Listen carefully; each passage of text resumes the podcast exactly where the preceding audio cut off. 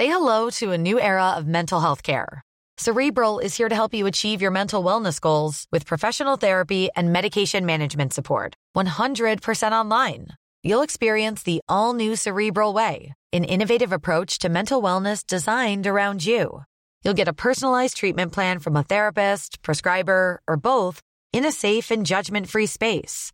Your cerebral therapist or prescriber will outline a customized plan with clear milestones along the way so you can get to feeling your best. With Cerebral, you're not alone in your mental health journey. We're here to empower you to live a fulfilling life. So take that first step towards a brighter future and sign up today at cerebral.com slash podcast and use code ACasts to get 15% off your first month. Offer only valid on monthly plans. Other exclusions may apply. Offer ends July 31st, 2024. See site for details.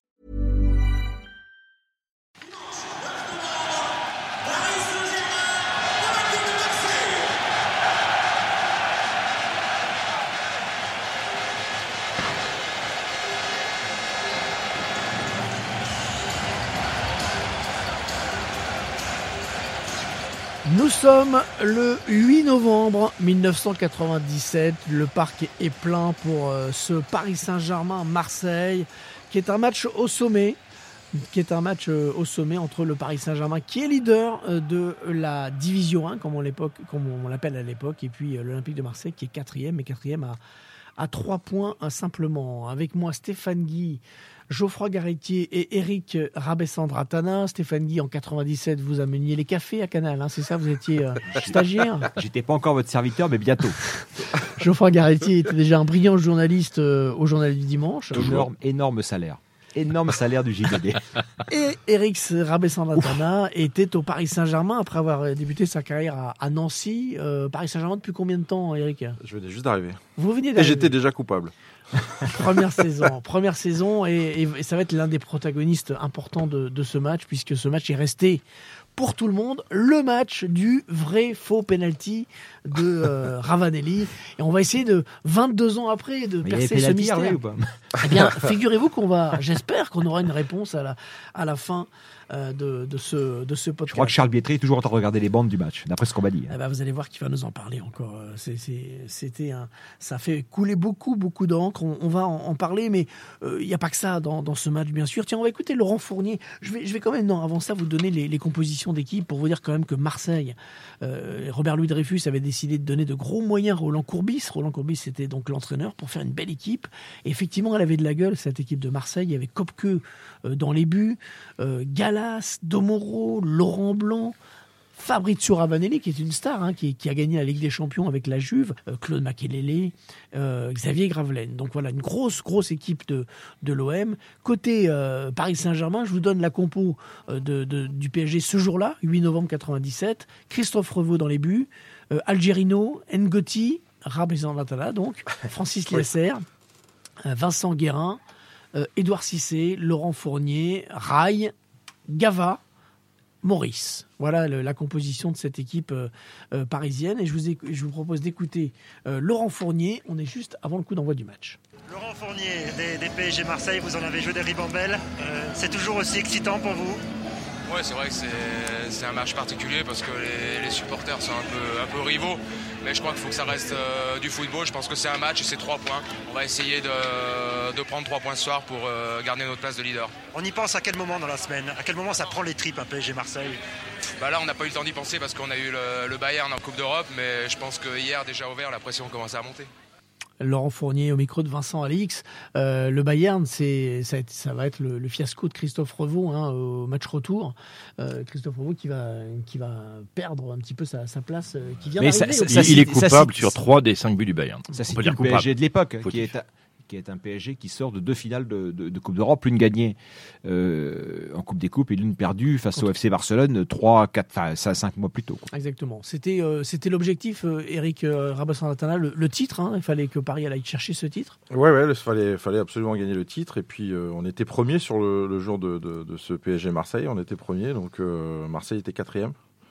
C'est une équipe, le PSG à l'époque, Eric, qui euh, dans les coupes est très performante, notamment en Coupe d'Europe. Il y a eu cinq demi-finales européennes consécutives, ad minima pour le Paris Saint-Germain, qui en revanche en championnat, malgré euh, le fait d'avoir à l'époque le budget le plus important de France et, l'effectif numéro un en France, n'a été champion dans l'ère Canal qu'une seule fois, en 94. Donc le titre, c'est quelque chose qui obsède ouais, c'est un peu, le regret. C'est vrai que c'est un peu le regret du Paris Saint-Germain avec, euh, avec les, les, les, performances en, Coupe d'Europe. On s'attendait à ce qu'il soit beaucoup plus souvent euh, champion de France et ça n'a pas été, ça a pas été le cas. Donc, euh, Pour la troisième saison consécutive, je crois que Paris doit être premier à la trêve, ou pas loin et s'écroule littéralement sur la phase retour. C'était une constante euh, du PSG à l'époque. Et on rappelle que c'est l'année qui précède la Coupe du Monde et que le champion de France, ça va être le Racing Club de Lens hein, qui, va être, qui va être champion après un, mano à mano avec le FC Metz, effectivement. Lens-Metz qui vont se tirer la bourre euh, très largement finalement. Euh, Marseille va terminer quatrième. Champion de France à la différence de but, le Racing Club de Exactement. Et Paris très loin. Hein. Paris terminera cette saison en huitième. Mais en gagnant les deux coupes, quand même. Alors, parlons un petit peu du match et, relativement rapidement parce que je voudrais qu'on s'étende euh, sur le, le, fameux penalty. Le moment. Puisqu'on a la, chance d'avoir un des protagonistes, celui qui a touché Ravanelli ou qui ne l'a pas touché. Il va nous, dire 22 euh, ans après euh, si, quelle, est sa, quelle est sa vérité. gros pépin quand même pour, pour le, Paris Saint-Germain dès la huitième minute avec la, blessure de, Florian Maurice qui est l'attaquant star de, de ce PSG qui va se blesser. Oula, oh là là, la cheville. Oh bon sang de bonsoir. Oh, ça c'est terrible. Vous avez vu comment la. Oh là là là, presque un angle droit. Oh, c'est terrible. Alors, Grégoire, oui, c'est Jérôme Leroy qui va rentrer. c'est définitif. Donc, sortie de Florian Maurice, ça change évidemment beaucoup de choses dans le potentiel offensif du Paris Saint-Germain. On sait que Jérôme Leroy est en forme. Il l'a prouvé face au Bayern mercredi soir en inscrivant un but bon sang de bonsoir, euh, comme le dit euh, Olivier Rouillet qui commente avec Grégoire Margoton et Thierry Gilardi qui est, sur la, pelouse. La sortie de Maurice, c'est la blessure qui va certainement lui coûter la Coupe du Monde. Hein. Il ne faut pas oublier que Aimé Jacquet, à l'époque, il, enfin, il le dira plus tard, mais avait décidé dans son plan, c'était de faire de Florian Maurice l'avant-centre des Bleus pour la Coupe du Monde. C'était lui qui, le voyait gros comme une maison pour accompagner les Bleus. Et il est arrivé de Lyon l'été euh, précédent avec Franck Gava, justement pour aller euh, se donner un peu plus de temps de jeu dans un club euh, encore plus huppé. Et en fait, euh, le rêve va vite tourner au cauchemar. C'est Florent Maurice, malheureusement, ne va jamais retrouver son niveau physique cette saison et ne fera pas la Coupe du Monde. à cause de cette blessure-là c'est parti de cette, de cette blessure-là. Il va ensuite partir à, l'Olympique de Marseille. les Marseillais qui vont ouvrir le score rapidement, dès la 12e minute dans, cette rencontre, grâce à, à Xavier Gravelaine, ancien parisien. Je crois qu'il avait joué à Paris, c'était avant. Hein, je, on ne sait plus dans quel ordre. Il a joué deux fois à Paris. Voilà, donc avant et après. Mais comme d'hab, l'ancien parisien qui marque au Paris des Princes. On est à la 12e minute. Centre de Ravanelli, Camara, pas de hors-jeu et de la reprise, ouverture du score de Xavier Gravelaine, l'ancien parisien qui ouvre le score pour l'Olympique de Marseille après 13 minutes de jeu en première période. L'OM mène à 0. Vous étiez où là, Eric? À la ramasse? Et c'est vrai, c'est vrai, j'étais à la ramasse. C'est bien parce que pour, justement pour ce pour aujourd'hui, pour ce jour, j'ai eu le, le, lien. J'ai donc regardé le match parce que j'ai jamais regardé en entier. Hein. C'est la première fois que je regarde en entier. Ouais, première fois que je regarde en entier. J'avais que regardé l'accent, l'action du du penalty. Donc j'ai revu tout le match. Et euh, effectivement, alors je, je, pars un peu à la ramasse parce qu'en fait, je, je, monte au pressing sur euh, Camara qui euh, joue une touche de balle et qui joue super bien le coup. Et après, Gravelaine, il la met parfaitement hein, quand même parce qu'elle est, elle est pile poil au ras du poteau. Donc, ouais, au chou aussi sur le but. Alors, on a évoqué d'autres Paris Saint-Germain, Marseille sans, sans, foot, sans, sans beaucoup de, buts, mais ce match-là, il va bien partir, hein, puisque euh, dans, à la demi-heure de jeu, euh, les Parisiens vont égaliser grâce à, Jérôme Leroy, qui vient d'entrer justement à la place de, Maurice. On, écoute cette égalisation parisienne. Un peu moins de ballon que d'habitude passe euh, pour l'instant par Claude Makelele. Tête de Raï, reprise de Jérôme Leroy. L'égalisation du Paris Saint-Germain après 33 minutes de jeu en première période. Un partout, c'est le premier but de la carrière de Jérôme Leroy en championnat. Égalisation, ce match est parti sur des bases magnifiques. Ah oui, encore quelle belle action de but. Regardez ce long ballon et cette remise parfaite de rail. Et qui est là? Eh bien Jérôme Leroy qui lui se pose pas de questions. Un petit, petite bicyclette à la Luis Fernandez. Et là, il trompe que. La bicyclette à la Luis Fernandez, pour qu'on comprenne, c'est la bicyclette de face. Quoi. Ce, qui, est assez, ce, qui est assez, extraordinaire quand on entend déjà cet extrait-là, c'est que c'est un but extraordinaire. Que ouais, il est magnifique. C'est un but extraordinaire qui devrait déchaîner l'enthousiasme des commentateurs. La difficulté pour un journaliste de Canal à l'époque, quel qu'il soit, hein, quel que soit son nom, de commenter ce match entre le Paris Saint-Germain et Marseille, et notamment de commenter un but du PSG, propriété de Canal+, face à, l'Olympique de Marseille. On, le sent, mais quand on entend, quand on n'a que le son, comme c'est le cas aujourd'hui, c'est assez exceptionnel de se rendre compte de ça. Exactement. C'est vrai que c'est. On va en reparler bien sûr dans, la polémique sur le sur le penalty. Euh, bon, c'est quand même un Paris Saint-Germain Marseille, donc euh, il faut un petit peu d'embrouille parce que sinon ce sera pas un PSG Marseille des années 90. Et cette embrouille, elle va elle va arriver à la 40e minute entre Pierre Ducrot et Fabrizio Ravanelli. Thierry Gilardi au commentaire. Ravanelli dévancé par Pierre Ducrot. Il va quand même récupérer ce ballon. Le renard argenté et lancer l'offensive marseillaise avec Camara. Oh, ça va être oh entre Ravanelli et Ducrot. Oh là là Oh là là Mais non, messieurs, restons calmes. Monsieur l'arbitre est là, il a sifflé, il va donner un carton jaune. Il n'y a pas de raison de s'énerver. Ça sert à rien du tout. Allons, allons, allons. Ouais, mais le renard argenté, c'est effectivement un vieux renard. Il a vu qu'il y avait un jeune face à lui. Il est allé lui faire le coup des, des yeux dans les yeux. Voilà, avec Olivier Rouillet et Grégoire Margoton, bien sûr.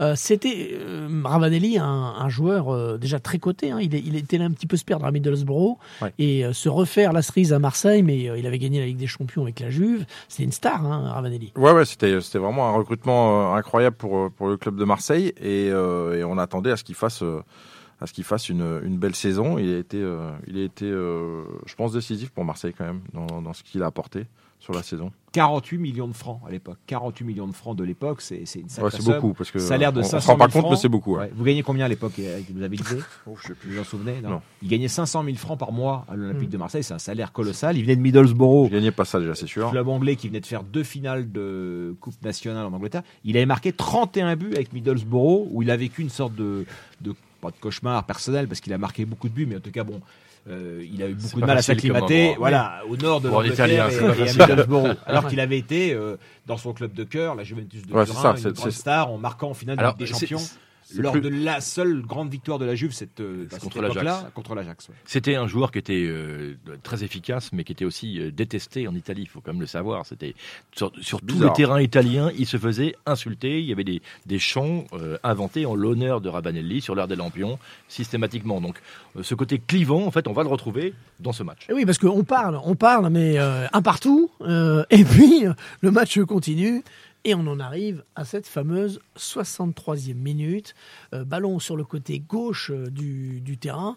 Euh, Fabrizio Ravanelli va faire un, récupérer un, ballon, faire un, petit griguet, passer, se retrouver au, duel avec notre invité aujourd'hui, Eric Rabessandratana. Et là. Et là, il accélère encore une fois. Fabrizio Ravanelli n'aura pas beaucoup de soutien. Il faut qu'il conserve ce ballon face au, pressing de Rabé. Ah, il est passé peut centrer en retrait, il y a Camara dans la surface de réparation. Penalty ah Le petit point blanc indiqué par Monsieur Puyalt. Oh, il est fort, il est fort pour ça. Fabrizio Ravanelli, on va revoir au ralenti ce qui s'est passé. Monsieur Puyalt, lui, a pris sa décision. Ce sera un penalty. Alors, il a fait en tout cas une superbe accélération. Eh bien, eh bien, eh bien, eh bien. Eh bien, eh bien, eh bien.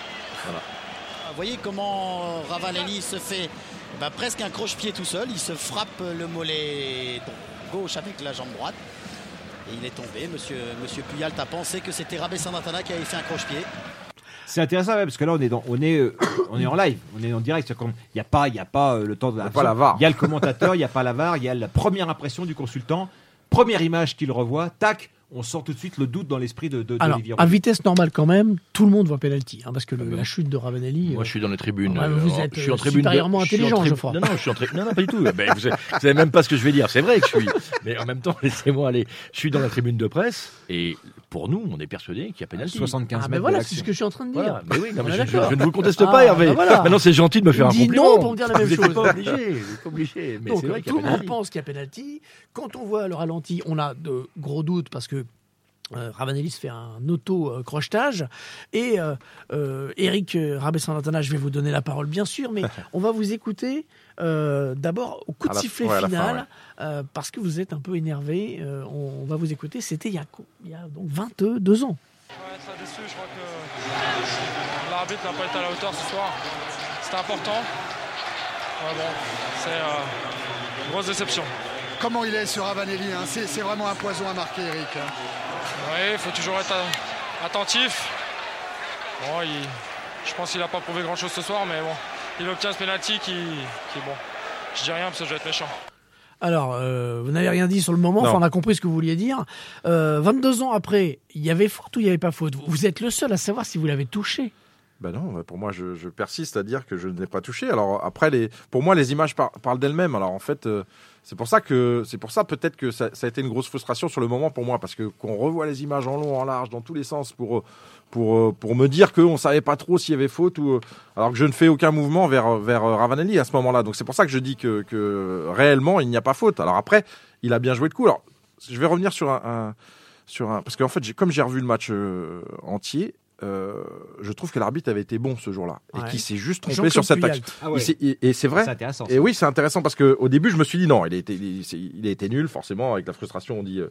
Et j'ai regardé le match et je trouve que dans les décisions qu'il a prises, il a, il a été plutôt bon, sauf sur le- le- la décision du, du penalty. Et quelque part, j'allais dire, je le pardonne parce que c'est tellement bien joué de la part de, de Ravanelli que, je- que voilà, il peut se faire avoir sur le coup. Ça, m'énerve de le dire aujourd'hui, mais c'est vrai, il peut se faire avoir parce qu'il a très bien joué le coup. Alors quand même, euh, pendant longtemps, c'est vrai qu'on a tous euh, considéré qu'il n'y avait plus de débat et que euh, c'était un autocrochet et un penalty euh, inventé par Ravanelli. Et puis depuis, dans le foot, on a souvent vu des, des joueurs euh, dans cette configuration de se faire des, des auto euh, croche-pattes. Et j'ai entendu notamment Eric Carrière dire euh, non non mais vous vous rendez pas compte, euh, il suffit d'être un tout petit peu déséquilibré.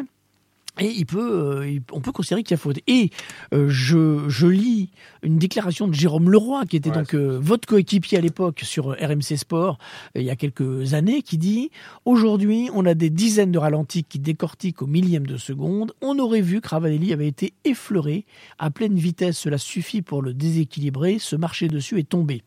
Il y avait faute. Sur l'instant, comme toute l'équipe, j'étais en colère, mais il faut être lucide. Il y avait bien penalty.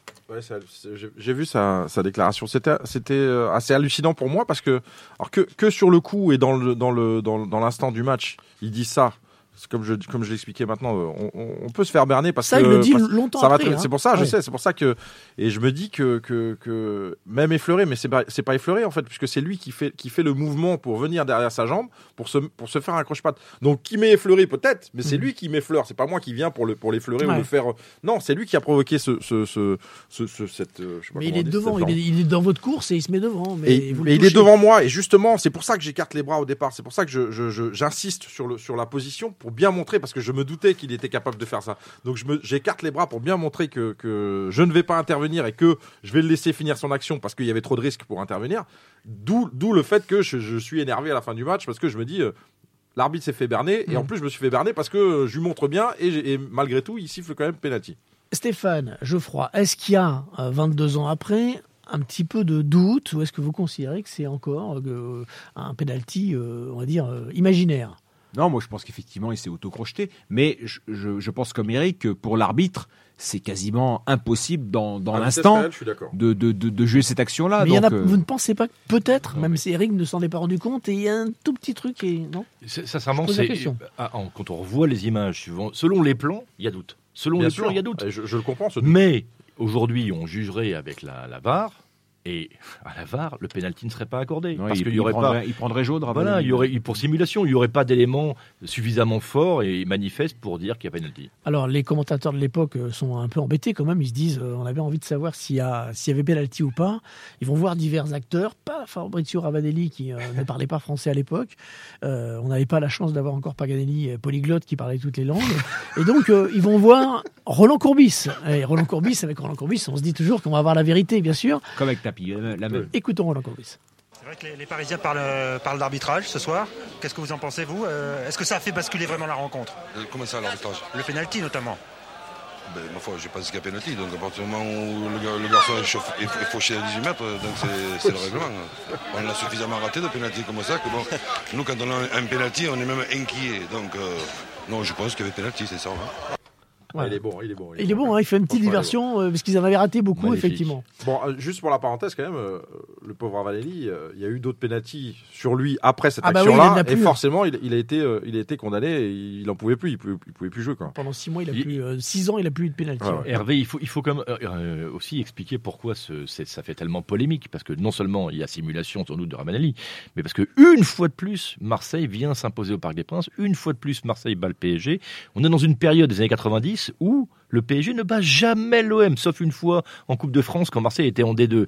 Et donc il y a une série de 13 classicos consécutifs en Ligue 1 où le PSG ne gagne pas. Donc ça renforce évidemment Alors la même, frustration. alors même, si on accepte les, les, les allées tapis, mais c'est très court hein, dans la rivalité PSG-Marseille, puisque l'OM est relégué dès 93. Donc, euh, 94. donc, voilà, ils reviennent, ils reviennent. euh, là, on parle de, on parle de l'OM qui est revenu et qui avait à l'époque des moyens euh, qui n'avaient rien à voir avec ceux du Paris Saint-Germain. Est-ce qu'il y avait un complexe du, du Paris Saint-Germain face aux Marseillais? Non, je pense pas qu'il y avait de complexe. Je pense que parce qu'en plus, en re-regardant le match, je me dis que, Marseille n'a- quasiment pas d'occasion. En fait, ils ont deux, trois, trois occasions maximum, peut-être sur le match.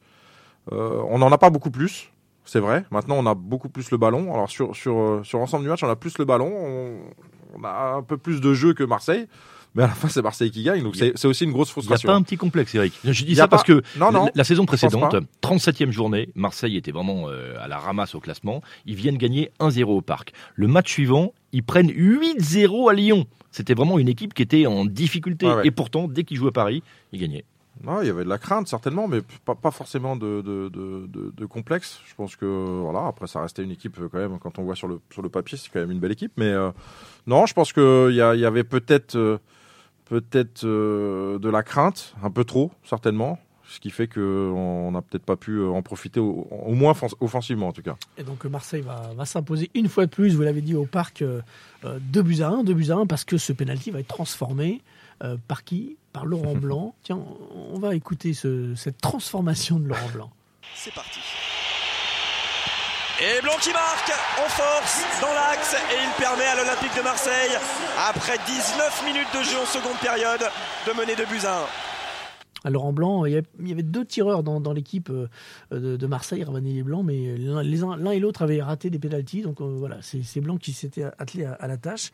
Euh, et en parlant, tiens, à la fin du match, les équipes de Canal vont voir Laurent Blanc pour lui demander de revenir sur ce match et ce, ce penalty. Écoutez Laurent Blanc. Laurent Blanc, Roland Courbis n'a pas voulu nous en parler, mais euh, véritablement, est-ce que l'OM peut jouer le titre cette saison, après ce match? Non, je crois que bon. Voilà, je crois. Bon, bah, voilà. Déjà, déjà. Lucide. C'est pas gentil. C'était pour vous amuser un petit Eh peu. oui, C'est réussi, Hervé, merci. Bon, Mais en même temps, Hervé, c'est ça qu'il faut se dire.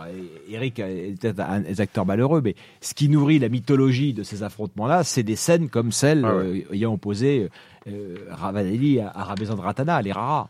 Oui, parce que ça fait partie des, des rares actions Ouais. dont on parle encore 20 ans plus tard. Donc Ouais, euh, c'est une fierté pour vous, Eric, Ouais, d'être dans ce, C'est un coup-là. quand même. Non, mais ce qui est, ce qui est- ce qui est incroyable, c'est qu'on m'appelle tous les ans pour me demander si j'ai fait, fait faute ou pas. Donc c'est quand même. Il va falloir que vous avouiez quand même. Ouais, c'est- Mais, je- mais je- comment je on vit avec demande ça comment- Parce que vous avez une carrière magnifique, vous avez joué des, des- des dizaines et des centaines de matchs en professionnel, et le match dont tout le monde doit vous parler, c'est celui-là. C'est un peu comme euh, Maxime Bossis avec son, son penalty manqué, alors qu'il a une carrière exceptionnelle. Bah c'est c'est c'est c'est vrai que c'est un peu casse-pied parce que c'est pas le, le seul match que j'ai fait et euh, on, on vous rappelle sans cesse ce, ce- cet affrontement On avec est Marseille. toujours et ce- réduit à une action. Ouais, c'est vrai, mais euh, bon après euh, voilà, c'est c'est ça fait partie d'une carrière et euh, c'est c'est- je le je le vis mieux au fur et à mesure. C'est vrai que sur le moment c'était dur parce que en fait de revoir euh, encore encore encore les, les images. Ça me, déjà que, Et on j'étais- vous entend- déjà que je me sentais coupable, mais alors en plus de, de revoir les images et de, de ne pas voir que, que j'avais l'impression que les, les gens ne voyaient pas ce que je voyais. Et, je me vos- dis mais c'est vos- pas vos- possible et quand vos même. partenaires à l'époque Qu'est-ce qu'ils vous ont Non, dit j'ai jamais eu non, match aucun problème. Aucun problème. venus vous- au contraire vous Ouais, ouais, bien sûr. Ouais. Et euh, j'ai jamais eu aucun problème, même avec, euh, même avec les entraîneurs. Mais vous êtes très, il n'y a pas de colère en vous. Vous êtes très très zen, alors que c'est un épisode de, Non, on j'ai pas- imagine douloureux. Bah, j'ai pas de colère parce que ça ne sert à rien déjà. Et puis surtout que, que voilà, comme je disais, c'est c'est bien en fait que j'ai revu ce match en entier pour me faire une idée sur euh, l'arbitrage parce que je, je- je m'étais arrêté sur l'action et du coup. euh, euh, ça avait un peu faussé mon, mon jugement et là je me rends compte que euh, finalement le- l'arbitre a quand même fait un bon match malgré cette action. C'est la classe, hein, Hervé. Cette émission aura au moins servi à ça, à, à permettre à Jean-Claude Puyalt de, d'être excusé, pardonné par, par Eric Rabès-Santana. Alors, vous l'avez évoqué, Stéphane, euh, et c'était intéressant, comme toujours, dès que vous ouvrez la bouche.